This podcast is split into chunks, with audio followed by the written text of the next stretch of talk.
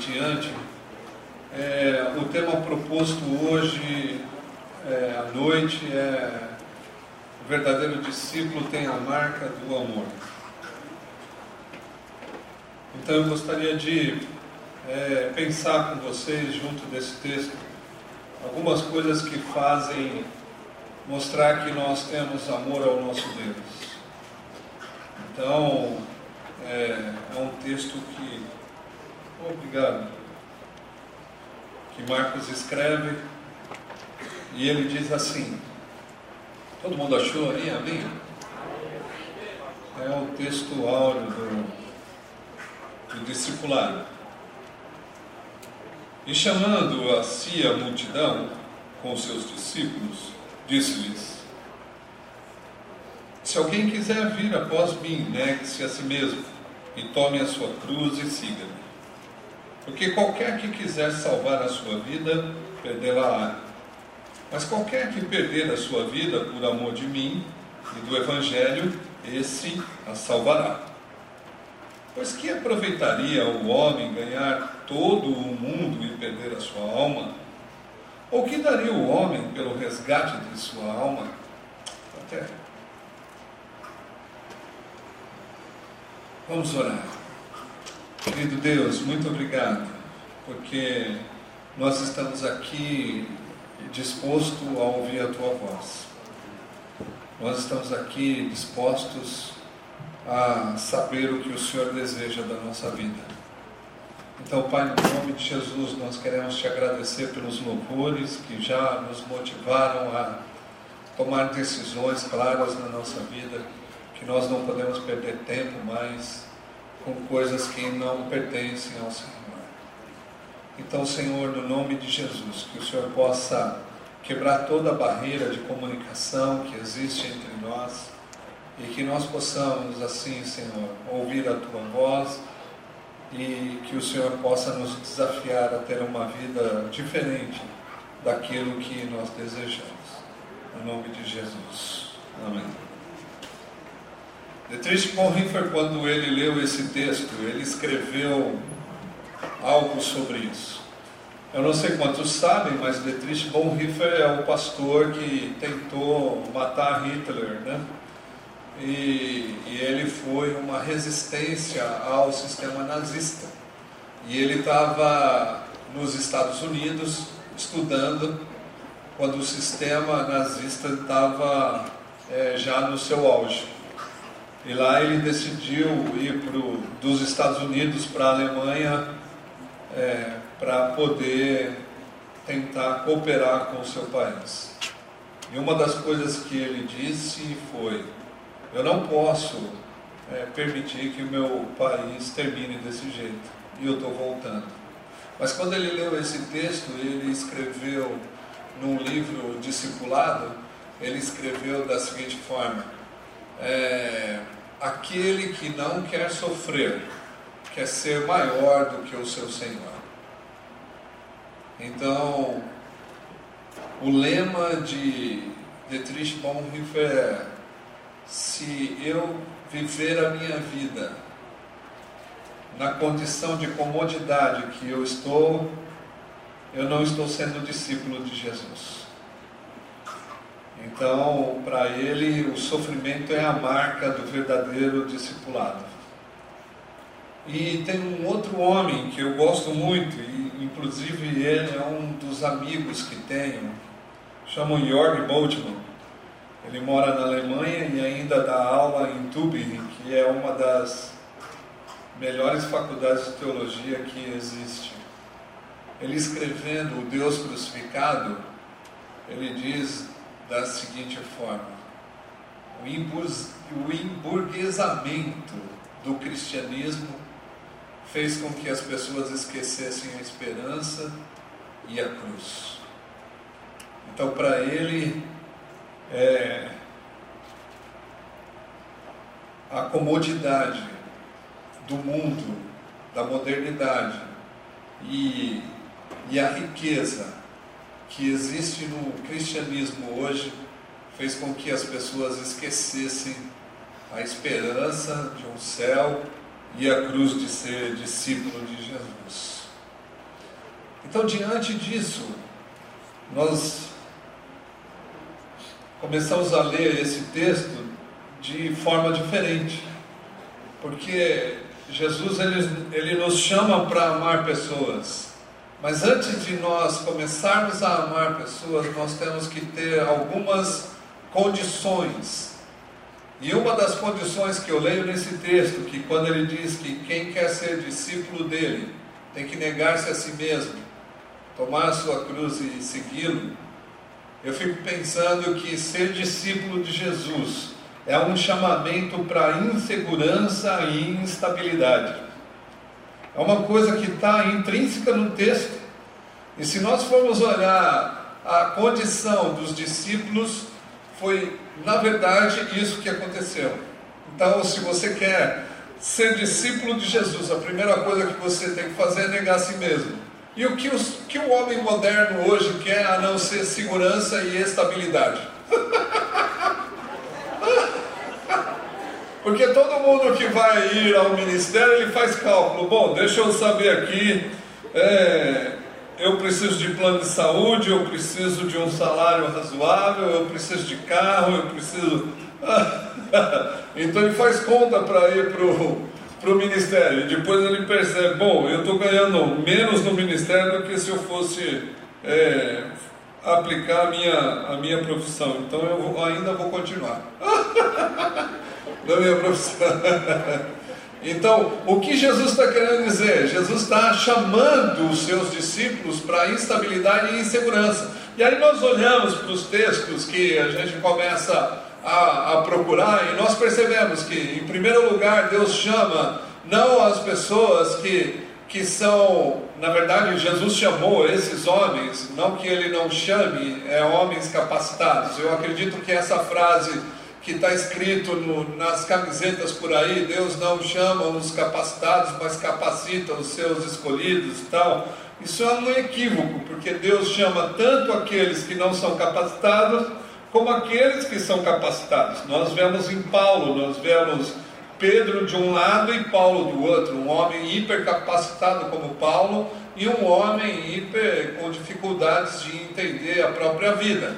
Mas uma das coisas que nós notamos dentro do texto do Evangelho, que eu acho que é o Evangelho que nós temos que olhar para ser discípulo, nós vemos Jesus fazendo o chamamento ao Pedro, e Pedro, o que, que ele era? Ele era um pescador. Na verdade, Jesus escolheu as pessoas que não tinham valor nenhum para o judaísmo.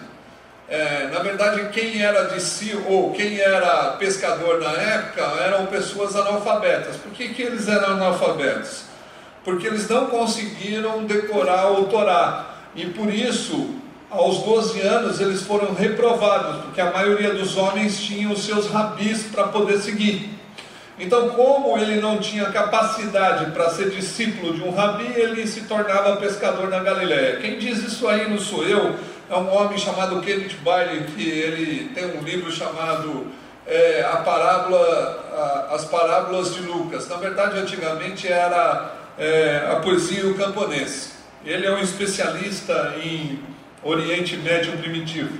Esse homem, vale a pena comprar. A, a editora Vida Nova relançou esse livro chamado Parábolas de Lucas. Mas se você entrar no estante virtual e colocar a poesia e o camponês de Kenneth Bailey, você vai comprar mais barato, porque ele é muito antigo. Ele só foi lançado numa época errada, né? Então eu acho que ele deveria de ser lançado agora, que o brasileiro está querendo saber mais sobre teologia, sobre Oriente Médio primitivo. Ele vai dizer da seguinte forma, que esses homens eram a escória da sociedade judaica. É, pescador, é, zelote, é, publicano, eram pessoas que negligenciadas pela sociedade religiosa da época. Ou seja, são pessoas que ninguém gostaria mais, ninguém queria mais, que não tinha valor nenhum. Então Jesus foi e chamou Pedro. E o que Pedro fez? Pedro deixou o seu barco, deixou as suas redes e o seguiu. Isso nós podemos ver que Pedro também, quando Jesus é, ressuscitou e tudo mais, ele voltou a pescar quando ele morreu. E a gente nota que Jesus teve um outro encontro, ele estava lá no barco pescando ele volta na areia e encontra Jesus, e Jesus faz três perguntas para ele: Pedro, você me ama? Pedro, você me ama? Pedro, você me ama? E então Pedro ele abandona o barco e a rede, porém ele tem a esperança de retornar a pescar. Mas quando a gente olha para Levi, que é publicano, isso não pode acontecer, porque o Império Romano era muito claro de colocar um homem da mesma nação para cobrar imposto de sua nação. Por quê? Porque era a ideia e filosofia do tempo romano. Que, qual que era a filosofia? A filosofia de Roma era dividir para dominar. E como ele dividia? Dando funções para o próprio povo para cobrar os, a sua nação. É isso que ele fazia. Ele colocava os publicanos para poder cobrar. Então, quando ele olha para Levi e fala: Levi, larga tudo e me segue. Levi não poderia voltar a ser publicano se ele abandonou o seu posto. E isso significa, isso quem diz é Joaquim Jeremias também. E isso significa da seguinte forma: que a pessoa que abandonasse o posto de cobrança dos impostos, ele nunca mais poderia ser publicano.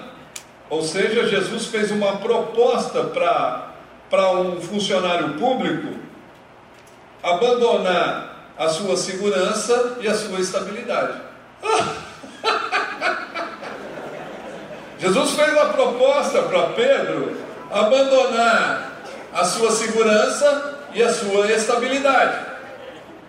Quando Paulo ele se converte, ele também abandonou porque ele era fariseu dos fariseus. Eu não sei como um solteiro ou se a mulher dele abandonou ele, a gente não precisa pensar nisso, mas ele era fariseu dos fariseus. Isso significa que o chamamento de Paulo também foi um chamamento para instabilidade e insegurança. Tanto é que a primeira, o primeiro elevador da Bíblia está ali, né? Paulo descendo com o cesto, né? de cima do muro.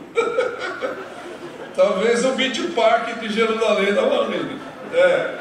Então, é uma das coisas que nós precisamos entender é que se nós queremos ser discípulos de Jesus, a primeira ação que nós precisamos entender é que Deus nos chama para insegurança e para instabilidade. Isso é algo que é muito claro no Novo Testamento e no Evangelho quando nós é, pensamos em discipulado. Então, eu só posso entender discipulado quando eu tenho que abrir mão de alguma coisa. E é incoerente eu achar que eu não preciso abrir mão de nada para eu me tornar discípulo.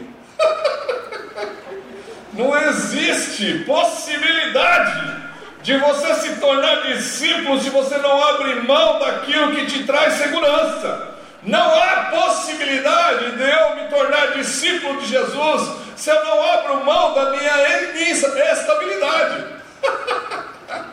Não tem jeito.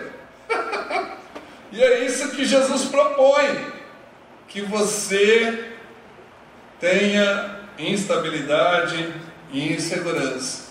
E aí, eu pensando nisso, eu lembrei de uma história. Permita-me contar histórias do meu ministério. Eu poderia contar a história do século XVIII, XVII, dos avivamentos, do que aconteceu, mas está muito longe, né? Três séculos e tal mas eu queria contar a história que acontece na nossa organização, porque está mais próximo da gente e você pode ter experiências também semelhantes. Eu fui.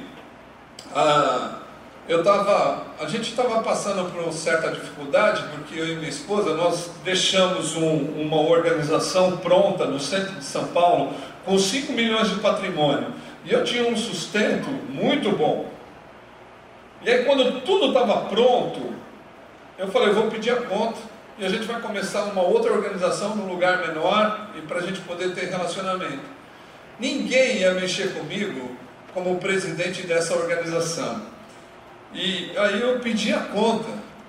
Eu falei para minha mulher, bem, está na hora da gente ir embora, porque eu tenho uma ideia da seguinte forma, que se o visionário ele fica muito tempo na formação e depois que ele formou a organização ele permanece, da mesma forma que ele fundou, ele afunda. Porque visionário não dá para ficar muito tempo num lugar, ele tem que ir para outro lugar, fazer outra coisa, mesmo que seja semelhante ao que ele entendeu, ele tem que ir para outro lugar. Porque senão ele deixa de ser visionário, ele vai ser administrador da organização que já começou. Então por isso que eu falei, bom, a gente tem, eu vou pedir a conta, a gente vai embora. Aí a minha mulher falou, beleza, onde você for eu vou, tá tudo certo. Falei, então mano. Aí nós estávamos passando uma dificuldade tremenda e um, um diretor de um banco famoso em São Paulo, ele me ligou. Macarrão, tudo bom? Tudo bem. Cara, e aí, macarrão é porque o meu nome é Capelete, né? E, é, meu nome é Capelete e Macarrão. Eu não sabia que você não sabia. É, eu pensei que você já sabia. É. Então aí eu falei, ah, tudo beleza, tudo certo, como vai? Ah, tudo bem. Eu sei que você é missionário de uma igreja no Rio de Janeiro, ao qual eu faço parte e tal, agora eu estou aqui em São Paulo, eu queria conversar com você. Falei, tá, onde? Não, vamos almoçar num restaurante e tal, assim, pá, aí me deu o endereço. Eu fui, do jeito que eu estava, eu fui. Falei, tá bom, quando? Hoje? Tá bom, estava de bermuda, chinelo, camiseta, fui lá. Aí cheguei no restaurante, um restaurante chique da gota, assim. E aí eu cheguei, fui entrar e os, os dois porteiros não me deixaram entrar, porque eu estava de bermuda, chinelo e camiseta, né? É um, um restaurante famoso no centro de São Paulo. Aí eu falei, tá bom, mas eu estou esperando o fulano de tal, que vai chegar. Não, ele tem mesa VIP aqui, mas você vai falar com ele? Eu falei, lógico, ele me convidou. Aí os dois deram risada. Como assim o cara comendo um mendigo para mim comer aqui? Né? Eu acho que eles pensaram nisso, na verdade eu sou mesmo.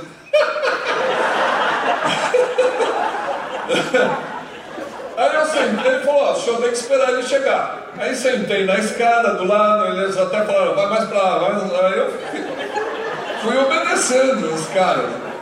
Aí sentei lá no final, e aí chega o, o diretor né, do banco, um carro privado, assim, carro do, do banco, desce dois seguranças, olha para todo lado, ele sai, aí me olha num cantinho lá, sentado, esperando, né? Pena que eu não levei um livro, porque ele demorou para burro para chegar. E falou, macarrão, chega aí e tal. Eu falei, é que os rapazes não deixaram eu entrar. Não, mas comigo você pode. Aí ele foi entrando, eu fui olhando para os dois e dando risada. Eu sou o cara. Né? E aí eu fui entrando e tal. E os, e os seguranças lá sentaram do lado de fora da sala VIP, e eu entrei no, no, eu entrei na, na sala junto com ele, sentei, e aí nós começamos a comer e ele começou a falar.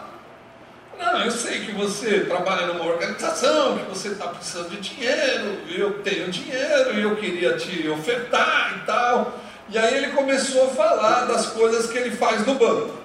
Falou, eu, você sabe que eu sou diretor de um banco? Eu falei, bom, não sabia, não, agora estou sabendo. É, então, tem um monte de gente que é submissa a mim, que é não sei o que, que tem muitas mulheres que são clientes minhas, que eu já levei para hotel, para motel, fizemos relações sexuais e tal. Aí ele falou de uma forma pejorativa das mulheres e que ele mandava mesmo nos, nos seus funcionários, e se não funcionava eu mandava embora, que isso aqui.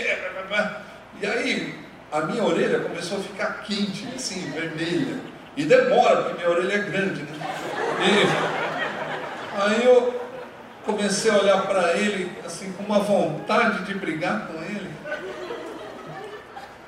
Aí ele falou assim, bom, eu vou preencher um cheque aqui, eu vou te dar uma oferta para você tocar a sua organização. Eu falei, não, não faz cheque. Eu tenho que falar algumas coisas para você. Ele falou, pode falar. Eu falei, então, não faça o cheque. Segunda coisa que eu tenho para falar, você não é crente. Então, desculpa, você frequenta a igreja, mas você não é crente. Então eu quero dizer para você que se você fosse cristão, você não sairia com tantas mulheres como objeto do seu trabalho. Né? E que você transforma essas mulheres carentes em objeto do seu prazer. Isso é a segunda coisa que eu tenho para falar. A terceira coisa que eu tenho para dizer é que se são funcionários do banco, são do banco, não são seus funcionários. Você deveria de agir melhor com eles, porque isso é desumanidade e você não pode agir mais assim. Porque se você é crente, para mim você não é, mas se você é crente, você tem que mudar essa atitude. E outra, quarta coisa que eu tenho para falar: vou pagar a conta para não dever nada para você. E estou indo embora.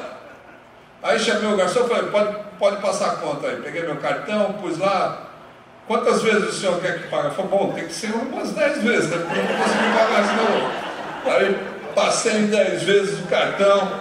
Falei, ó, um abraço para você, não me procure mais, só me procure quando você quiser ser crente. E foi embora. Cheguei em casa, minha mulher toda feliz assim, e aí meu irmão, o que, que aconteceu? Nós vamos poder comprar um arroz melhor, uma mistura. Falei, se ferramos. Entrou no beijo.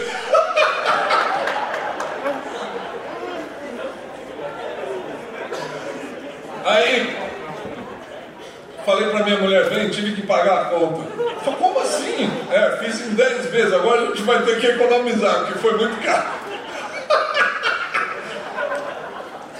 e aí, ela falou, mas por que você pagou? Eu falei, não, porque o cara começou a falar isso, falar aquilo, falar aquilo outro. Aí minha mulher, pô, mas você não tem lá, você não tem, você não segura a sua boca. Eu falei, como? O cara está falando mal das mulheres, está falando mal dos homens, dos seus funcionários. Você acha que eu tenho que ficar quieto? Fui lá e meti a boca dele, pronto. Aí depois de dois meses que eu já estava trabalhando, minha mulher já tinha me perdoado da, do crédito que eu tinha feito. Aí ele me ligou, Macarrão, preciso falar com você. Eu falei, pronto, mais 10 vezes no cartão você fez. Eu falei, beleza, fala aí. Não, vem almoçar comigo. Eu falei, meu Deus do céu, aonde? No mesmo lugar. Eu falei, meu Senhor do céu.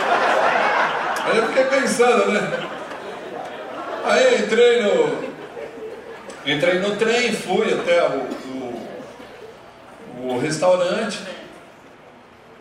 Aí eu cheguei lá, os dois, os dois porteiros de novo. Aí quando eu, eu cheguei, eu falei, meu, eu vim conversar com o fulano de tal. Não, não, pode entrar, o senhor é cliente aqui. Pô, obrigado, obrigado.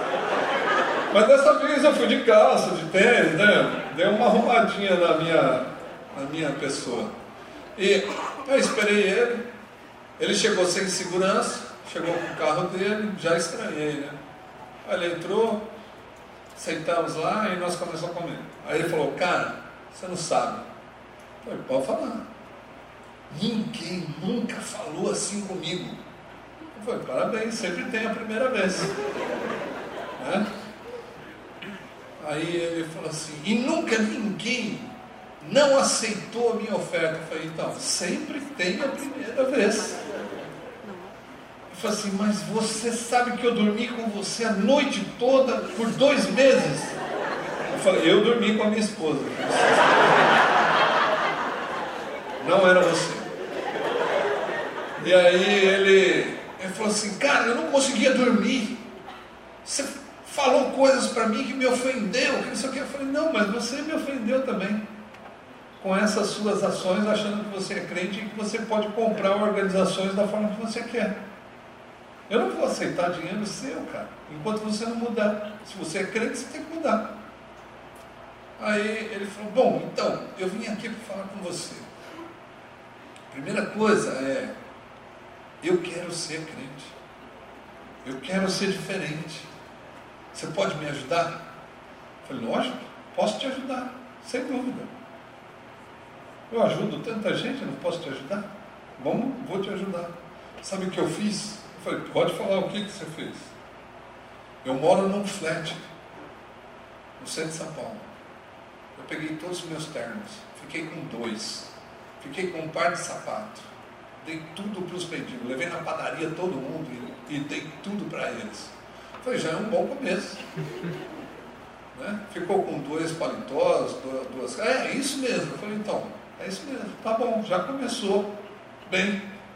Aí ele falou, mas o que mais eu tenho que fazer? Eu falei, bom, então, a primeira coisa que você tem que fazer é pedir perdão para todas as mulheres que você fez sexo e usou delas como objeto do seu prazer. E você vai dizer a elas que você não vai mais fazer sexo a não ser com a sua mulher.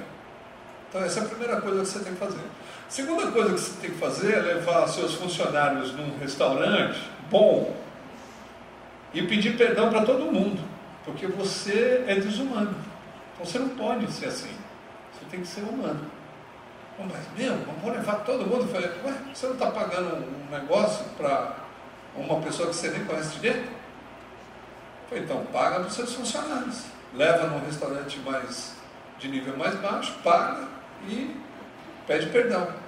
Falou, mas eu tenho que fazer isso? Falei assim, seria bom, para começar. E fala que você não vai ser mais desumano e você vai conversar com eles como gente. Beleza? Beleza. Aí ele quis fazer um cheque. De novo. Eu falei, não, não vou aceitar, porque você não fez nada do que eu falei ainda. Mas assim, eu vou trazer uma lista para você e você vai ofertar para essas organizações. Ele falou, não, mas eu quero ofertar para a sua. Não, mas eu não quero o seu dinheiro. Porque eu quero que você dê para outras organizações esse dinheiro. Você não precisa chamar ninguém, você dá.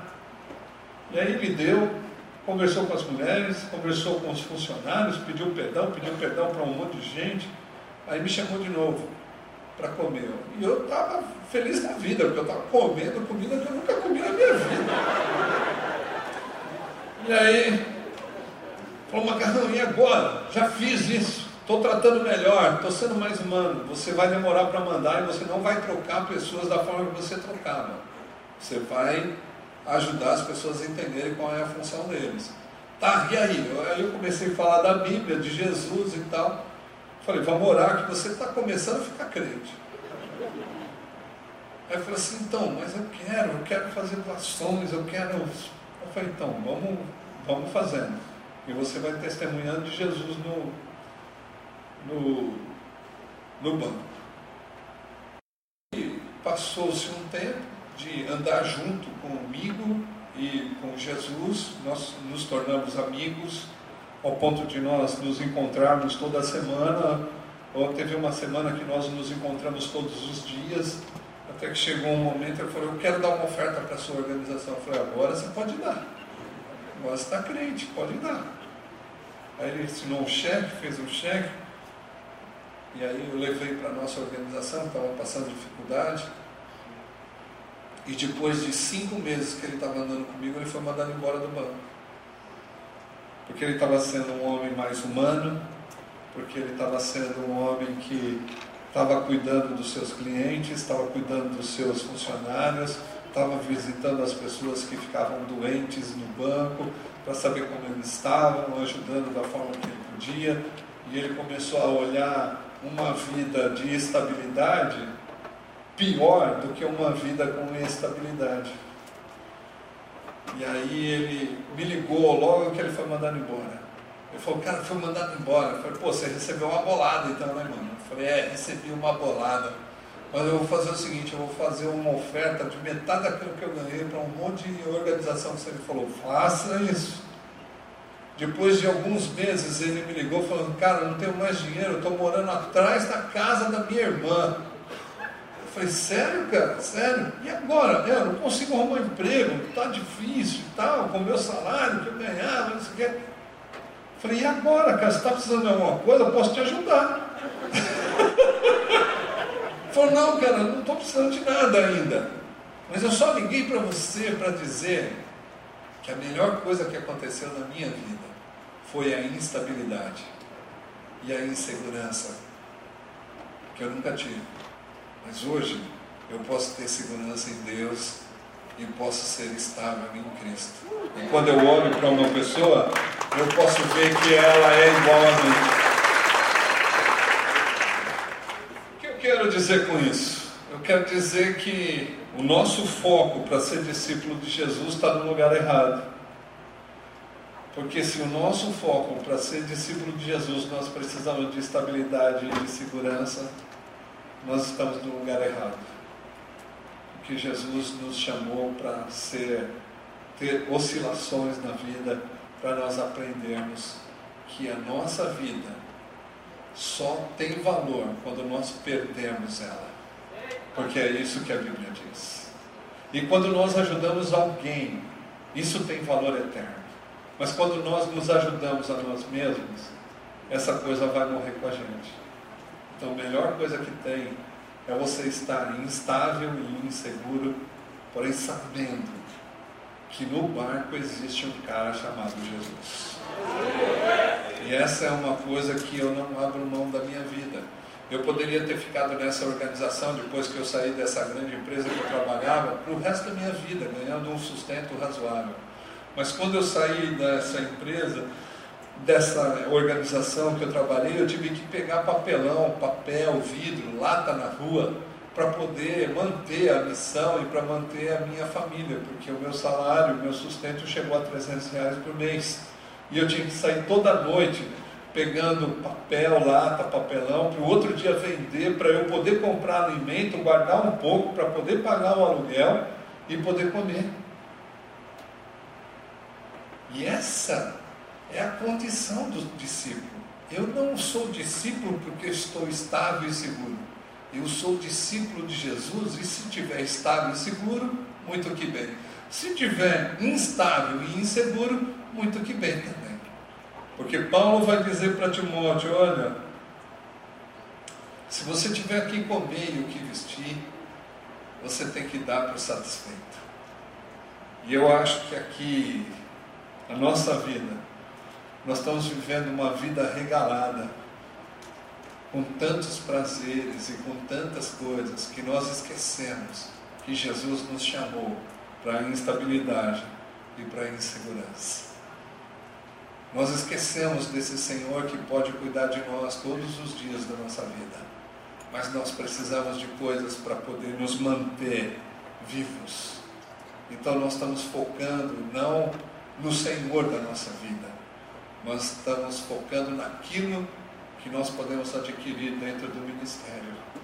E isso é algo que a gente não pode fazer, porque nós somos discípulos de Jesus, eu e você. Então, a primeira coisa que eu tenho a dizer é que Jesus chamou a gente para essa situação que é incômoda, porque é isso que vai gerar crise em nós ao ponto de nós nos tornarmos profetas dessa terra chamada Brasil, que precisa de pessoas que possam lutar por justiça e também por igualdade. Não é um lugar seguro o discipulado, porque Jesus une publicanos e zelotes no mesmo grupo. Zelote o que era? Era o grupo que queria que o reino de Deus viesse pela espada. E o publicano quem é? É o cara que roubava dinheiro da nação. Um zelote nunca poderia andar com um publicano, porque ele queria matar o publicano que estava sendo é, traidor de sua nação. então não é um lugar seguro o discipulado, porque você vai se unir a pessoas totalmente inversas a você, e você vai ter que amá-lo, mesmo quando ninguém o ama. E isso é uma dificuldade. Mas o que eu quero dizer mesmo, na verdade, é que Deus, Ele nos chama para insegurança e instabilidade, mas Ele nos chama também para convivência. Ou seja, a coinonia não é algo que nós temos que fazer uma vez por semana. Mas a coinonia é algo que nós fazemos todos os dias. Isso é coinonia. Porque coinonia é conviver. E se todo mundo sabe que no português conviver é viver junto, porque começa com com, que toda a palavra que começa com com é fazer junto, então é conviver, viver junto. Jesus nos chamou para viver juntos. E isso requer abrir mão dos direitos que eu tenho e do poder privado que tenho das coisas que eu ganhei. Porque quando eu convivo junto, eu tenho que ter comunhão com o outro. E se o outro não tem, eu tenho que dividir aquilo que eu tenho com o outro. Isso significa que tudo se torna nosso. Nada se torna mais meu. e aí, o chamado a discipulado é um chamado de convivência. Não é um chamado que você vai e ensina a Bíblia. Porque só ensinar a Bíblia não resolve ah, não, mas isso é heresia. Tá bom. Então, só ensinar Bíblia não resolve. É isso que eu estou dizendo. Porque a convivência que Jesus teve, ele não só ensinou a palavra de Deus, ele ensinou outras coisas para os seus discípulos. Como viver entre os pobres, como viver entre as pessoas que ninguém quer, como fazer as coisas. Imagina você, eu convivo com travestis. Né? Por quê? Porque eu quero fazer discípulos deles, os, eles serem discípulos de Jesus. E é uma coisa que a gente precisa entender, que é, o travesti ele tem toda uma forma, quando ele chega em casa, ele tem toda uma forma de sentar. Ele senta como mulher. Mulher, ela tem uma forma bonita de sentar. Toda mulher tem uma forma. Homem não, homem é um escrachado, né? Senta, abre a perna, né? Mulher não, mulher tem uma forma linda de sentar. Né? Toda mulher senta, cruza as pernas e tem toda uma pose, né? ela mexe no cabelo, arruma. Né? E o travesti tem tudo isso, porque ele aprende olhando para as mulheres. E quando ele chega em casa, nós temos que ensiná-lo totalmente outras ações. Então a gente não pode só ensinar a Bíblia para ele. Nós temos que ensinar como andar, como sentar, né? como conversar, porque todo o travesti ele, ele é afônico, né? ele fala pelo nariz. Então, é para ser mulher, então você tem que ensinar ele a falar direito, a conversar. Então, isso é uma dificuldade. Então, o que nós pensamos dentro da nossa missão? Vamos ensiná-los a sentar como homens. Então, beleza. Então, vamos ensinar o cara a sentar como homem porque isso também chama discipulado, que é uma convivência. Então ele chega em casa, ele quer mudar de vida, eu falo, ó, então aqui tem que fazer isso, tem que fazer aquilo, nós vamos te ajudar a entender como que é a vida é, de um homem e tal. É, uma vez por semana, é, alguns anos atrás, eu saía com eles para correr, então eles, hoje eu não, não posso mais correr porque eu tive alguns problemas no ano passado, então não posso mais correr com eles. Então eu corria atrás deles. Imagina, né, como que um travesti corre, né? Aí você tem que ensinar o cara a correr que nem homem, né? Então é cotovelo, né, colado no corpo, mão cerrada, sem rebolar muito, né? Então vamos lá, enrijece aí as nádegas, vamos correr, né? E aí vai, correndo, e ele vai aprendendo. Aí chega em casa, a gente vai ensinar o cara a sentar. Não pode sentar de perna cruzada, tem que abrir as pernas. Então vamos lá, todo mundo abrindo as pernas para saber que o homem senta desse jeito mesmo, regaçado, né? E aí tem que ensinar o cara a coçar lá também, porque ele não coça. Todo homem coça, eu também ainda não sei. Eu não sei por que, que o homem coça lá. Eu coço, todos os homens coçam, mas eu não sei por que, que a gente coça. E a mulher acha feio, mas o homem tem que fazer, então. É, então tem que ensinar os meninos a coçar também. Da maneira correta. E como que você vai ensinar esse cara se você não morar com ele? Fala para mim. Então você tem que conviver, você tem que dividir a forma de vida com ele. Então a convivência requer que você abra mão então, o discipulado é algo que você tem que fazer abrindo mão da sua vida. Ninguém vai ganhar a sua vida se não perdê-la. É algo que nós não queremos fazer, perder a nossa vida. Quando nós achamos que nós estamos perdendo muito tempo, nós abandonamos. Mas quanto tempo dura um discipulado? Não sei. Talvez a vida toda.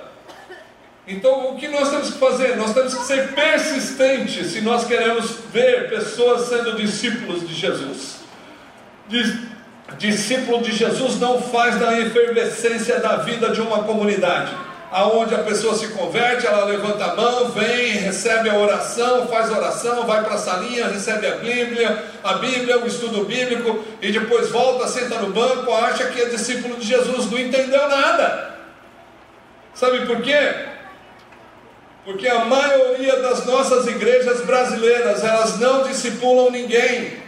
Nós somos filhos abandonados de uma fé espiritualizada. É isso que somos. Quem ensinou você as coisas que você sabe até agora? Foi o seminário? Ou foi pessoas que foram piedosas, humildes, que foram encostando em você e ensinando na convivência da vida? Eu sempre quis aprender muito, eu sempre quis aprender as coisas, e nenhum de pastor ou membro de igreja se, aproximou, se aproximou de mim para dizer: Vem cá, macarrão, eu vou te ensinar os caminhos da fé. Vem cá, olha, eu quero ensinar você. Então eu me sinto um homem abandonado na fé espiritualizada, é isso. Espiritualizada dos outros.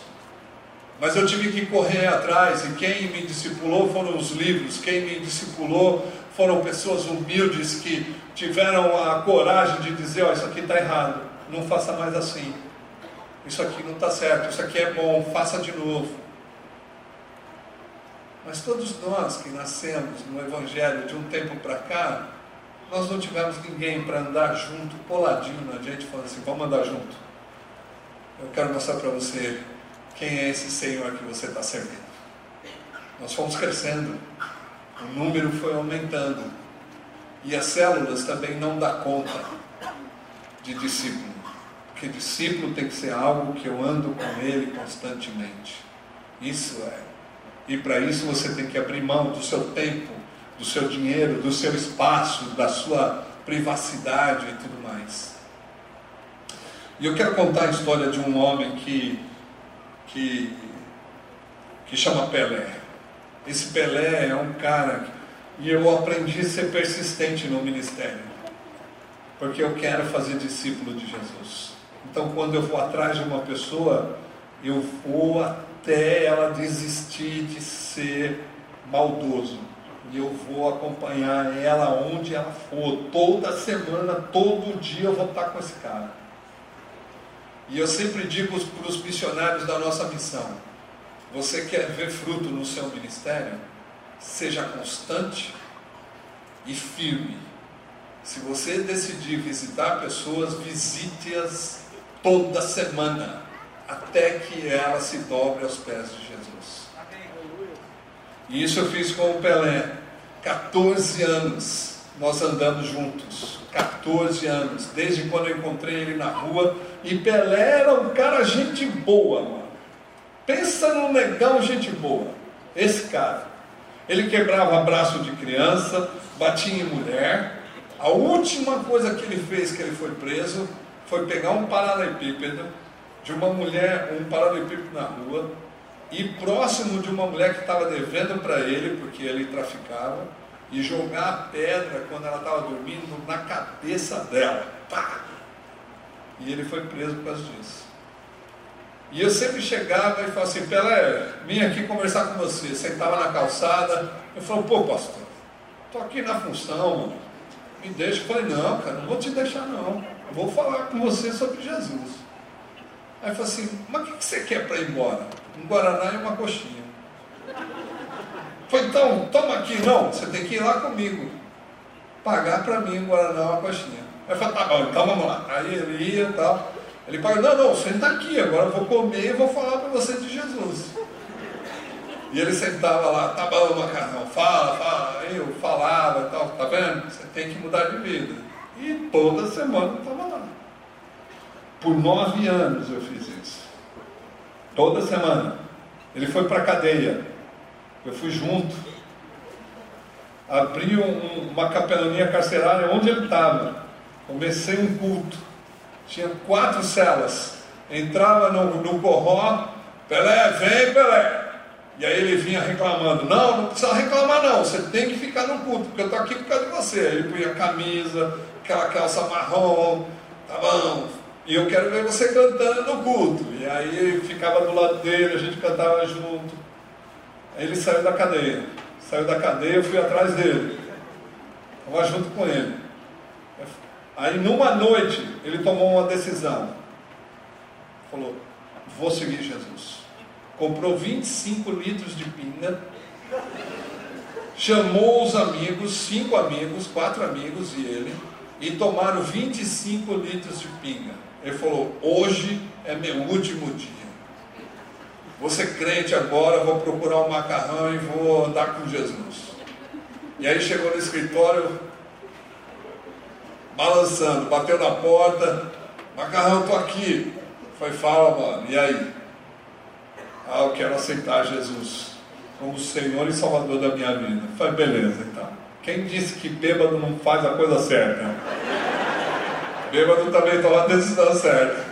Aí nós oramos, eu fiquei feliz, abracei o cara, falei, você vai dormir aqui comigo e tal. E aí depois de alguns dias começou a ter síndrome de abstinência alcoólica. E é horrível aquele negócio. Porque a pessoa começa a vomitar meio verde, umas bolas amarelas. E aí a mão começa a ficar muito branca e o pé também, porque está desfazendo do fígado, né? E aí ele estava nessa situação e nós tínhamos acabado de comprar um carro novo, um Gol novo. E naquela semana eu tinha que ficar com o Gol, porque cada missionário ficava uma semana para socorrer as pessoas e eu estava com o carro naquela semana. E aí eu vi o, o Pelé vomitando verde, uma bola amarela. Eu falei, meu Deus do céu, tem que levar esse cara. Aí catei ele correndo, vamos Pelé, desci o elevador, peguei a chave, abri o carro pus ele dentro, a hora que eu falei para ele assim, não vomita, ele já tinha vomitado. Vomitou no para-brisa todo, sujou tudo. Aí eu passei o pano, o pano colou, eu falei, não dá para passar o pano, passei a mão, aí já joguei, eu falei, vamos lá. E aí levei ele para o hospital, ele foi para o hospital e tal. Depois de alguns dias ele saiu, foi para casa de recuperação. E quando ele estava na casa de recuperação, ele teve uma recaída, voltou para a rua, me encontrou, eu disse para ele que não ia ajudar mais, aí o missionário voltou de madrugada, pediu pelo amor de Deus para eu ajudá-lo de novo. Eu falei, então você leva, mas eu não quero vê-lo mais, só ajuda ele. E quando ele estava pronto na casa de recuperação, me ligaram, o Pelé está pronto. Eu falei, beleza, manda ele embora então. Eu falei, não, ele quer morar com você. Falei, meu Deus do céu, cara persistente. Aí veio morar comigo. Quatro anos morando comigo. Ele perdeu um filho. Nós fizemos todo o velório dele. Ele namorou com a esposa que ele tinha perdido. A esposa se reconciliou com ele. Ele foi para casa, pediu perdão para os filhos. Depois de algum tempo voltou para sua casa. Depois de quatro anos que estava morando comigo, ele falou: Macarrão, Hoje eu sei quem é Jesus. E esse homem, ele se tornou um dos melhores evangelistas do centro de São Paulo. Ele até hoje, na Avenida do Estado, com o senador Queiroz, não sei quantos aqui conhecem, mas quando você for lá no Mercadão Municipal, você fala quem é o Luizão. Todo mundo vai mostrar, um negão sorridente. toda vez que eu passo na Avenida do Estado, ele fala, eu devo minha alma para você, leva uma fruta leva um boneco para sua filha, leva não sei o quê. E feliz da vida. E aí quando ele busca alguém que ele pode me trazer, ele fala assim, eu aprendi com um homem que tem que ser persistente e tem que dar a vida até ver uma pessoa mudar. E esse cara é Jesus, que deu a vida por você, que persistiu na sua vida quando ninguém mais queria saber de você eu e você somos assim. Quando todos nos abandonaram, quando todos nos deixaram, quando todos não queriam mais saber da nossa vida, esse Deus veio ao nosso encontro e disse: Eu nunca te deixarei e jamais te abandonarei. Esse é o discipulado, nós somos chamados para convivência para ver pessoas sendo transformadas pelo poder de Deus todos os dias. Nós não fomos chamados para encontros de domingos culticos, aonde muitas vezes só a emoção rola, mas nós estamos vivendo, convivendo com pessoas todos os dias para vê-las mudarem e fazer com que as pessoas sejam de verdade servas, filhas e abençoadoras discípulas de Jesus. Nós temos que viver essa vida. E quando se trata de amor, não dá para se dizer que amor não tem que abrir mão das coisas, porque se você ama, você tem que abrir a mão das coisas. Se você ama, você não pode ter estabilidade quando o outro não tem. Quando você ama, você quer dividir. Se você divide com quem não tem estabilidade, você também vai ficar sem. Então, quando se trata de amor, nós temos que abrir mão das nossas estabilidades e seguranças para que a gente possa de verdade ver o outro melhor. E é isso que a gente não consegue entender hoje. Nós vivemos de uma forma como se ninguém mais existisse a não ser eu mesmo. e nós não persistimos. Se a pessoa está um ano dando trabalho, a gente vai abandonar. Não, é muito trabalho, vamos abandonar esse negócio aí. O que, que é isso? O cara já devia ter mudado. Quem é você? Para dizer que ele devia ter mudado. Você é o Espírito Santo que de verdade transforma as pessoas? Ou é Deus que muda elas? E se Deus não quis mudar? Essa é a verdade. Porque nós somos discípulos, porque Ele deu possibilidades para nós sermos um dia. E muitas vezes nós queremos frutos rápidos, resultados rápidos. E na vida não existe resultados rápidos. Existe sim uma transformação espiritualizada que não serve para nada e abstrata. Agora, quando alguém chega em mim e vai me confrontar com os meus erros ao ponto de me ajudar e cooperar na transformação do meu ser, do meu caráter, ou eu fujo, ou eu me torno inimigo.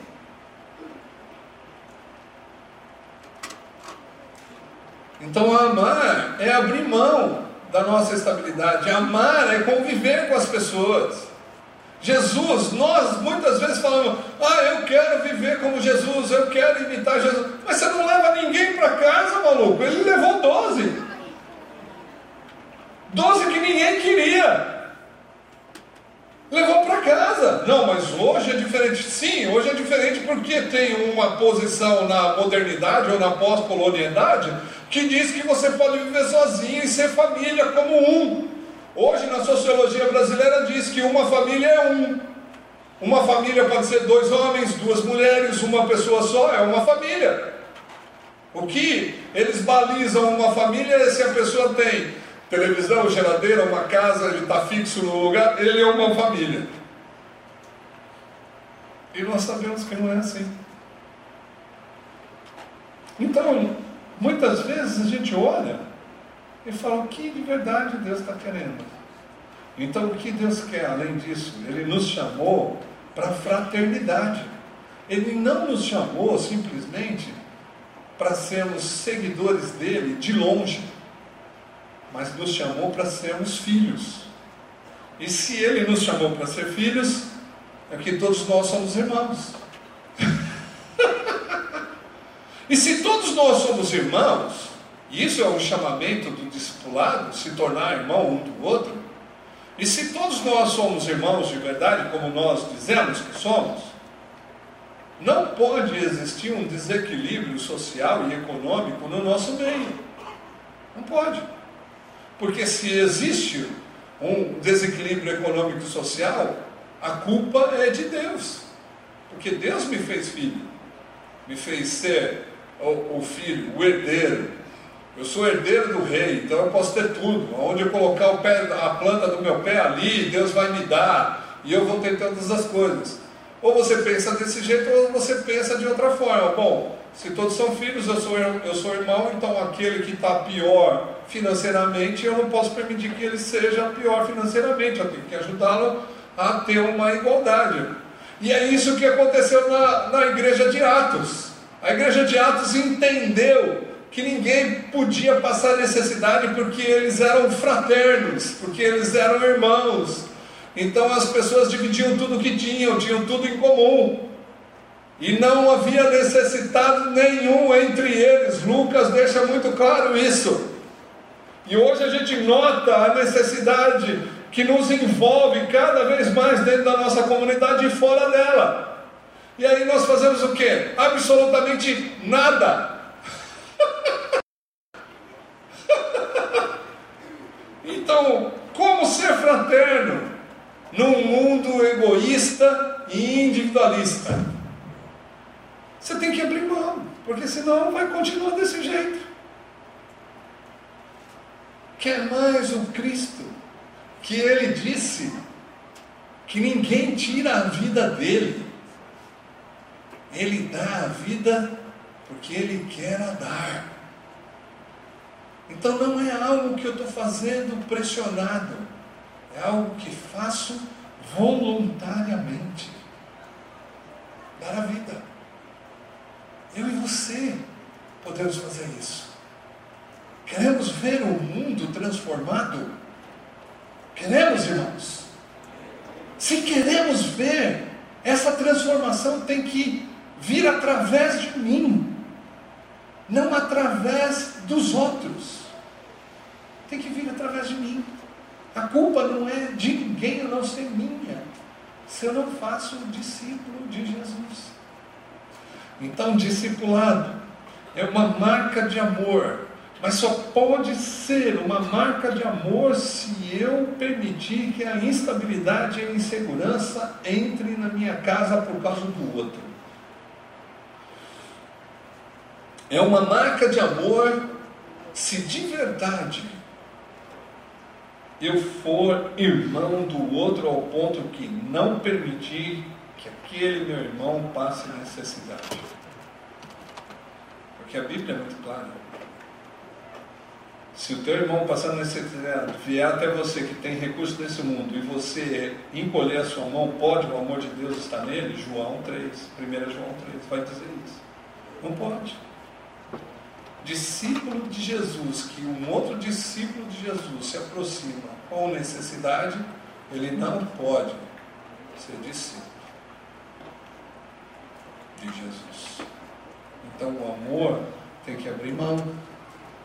O amor, ele persiste na mudança e ele quer ver transformação.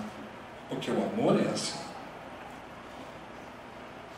Então, a marca do discípulo é um chamamento para a instabilidade e para a insegurança. A marca do discípulo é o chamamento para uma coinonia, onde todos podem viver e comer de tudo o que tem na mesa. A marca do discipulado é um chamamento para a fraternidade, para a irmandade completa, ao ponto de permitir que o outro tenha a mesma coisa que eu. Marca do chamamento é o amor, que engloba todas essas coisas. Eu e você podemos mudar forma de agir, o jeito de olhar para as coisas. Você não precisa ter tudo, mas você precisa ter o necessário para viver. Porque é isso que a Bíblia diz. Então, o que devemos fazer então, macarrão, nessa noite? Você pode decidir ter uma vida mais simples do que você já vive. E eu aprendi com um canadense que ele disse da seguinte forma: você tem que viver simplesmente para simplesmente viver. Quer ser discípulo? Viva simplesmente para simplesmente viver. E você podemos ser mais simples. Você não precisa ter o carro zero que você deseja. Você pode ter um carro que vai para todo e qualquer lugar, como todo mundo normal dessa terra. Você não precisa ter uma casa gigante, você precisa ter um lugar para dormir. Você não precisa ter várias roupas, você pode ter algumas roupas que você pode viver dessa mesma forma. Olha quanto de coisa que nós gastamos que é inútil. E nós podemos dividir as coisas com os outros. Isso faz uma grande diferença na vida da irmandade e da comunidade. Talvez essa comunidade seja totalmente diferente da comunidade que eu vivo. Mas uma das coisas é certa: não existe alegria maior do que abrir mão das coisas que eu não preciso para viver. Eu podia ter tudo o que eu quisesse, minha família me treinou para isso, ela investiu na minha educação para essas coisas, mas não existe alegria maior do que chegar em casa e ver o sorriso de todos aqueles que moram comigo, sabendo que eles estão vivos, sabendo que eles estão morando, dormindo, comendo, o mesmo que eu como pedaço de frango, todo dia. Se eu sair voando daqui, não tem problema nenhum, estou aprendendo. Mas uma coisa é certa: não existe coisa melhor do que saber que você está sendo discípulo de Jesus e que você está ofendendo o inferno com a tua própria vida. Isso é a melhor coisa que eu poderia ter na minha vida. Eu e você podemos ter uma vida mais simples. Eu creio nisso. Eu queria desafiar você a pensar, não estou falando para você abandonar tudo, mas se abandonar eu vou ficar feliz. Mas que você pudesse abandonar algumas coisas que te atraem tanto, a ponto de deixar a sua vida ser tomada por ela. E você voltar para a simplicidade da vida, ao ponto de amar Jesus e amar as pessoas mais do que aquilo que você deseja. Você topa fazer isso? Eu quero orar por você. E eu quero que você possa ter experiências com os outros, que você vai se aproximar. Seja simples. Viva uma vida perto de Jesus. Ele deixou todo o seu poder e toda a sua glória para poder estar entre nós como miserável. E se ele foi um tipo de miserável, nós podemos ter vidas mais simples do que nós estamos vivendo hoje. Tu topa? Fica de pé aí, eu vou orar por você. Deus, eu quero que você levante só se você quer mudar mesmo. Você tenha uma vida marcada pelo amor de Jesus. Que a pessoa seja mais importante do que o desejo que você tem no coração de adquirir as coisas. Deus ama você. Deus quer mudar a nossa vida sempre. E Ele quer começar algo novo nessa noite, no nome de Jesus. Querido Deus, nós queremos colocar a vida desses seus queridos e dessas suas queridas nas suas mãos. Nós não somos ninguém, somos miseráveis, pó da terra. E nós vamos voltar, Senhor Deus, para a terra. Sem nada nós vamos voltar. Então nós queremos aproveitar o nosso momento não para adquirir as coisas, mas simplesmente para viver para o Senhor. Nos ajuda, Senhor, a pensar mais simples, a viver mais simples, doar mais as nossas vidas em prol do outro. E que a nossa vida seja cheia de misericórdia, de compaixão e de piedade por aqueles que ainda não entenderam a tua palavra e o teu poder. No nome de Jesus nós oramos por todos esses seus queridos que precisam, Senhor Deus, mudar as suas vidas e viver uma vida mais próxima do Senhor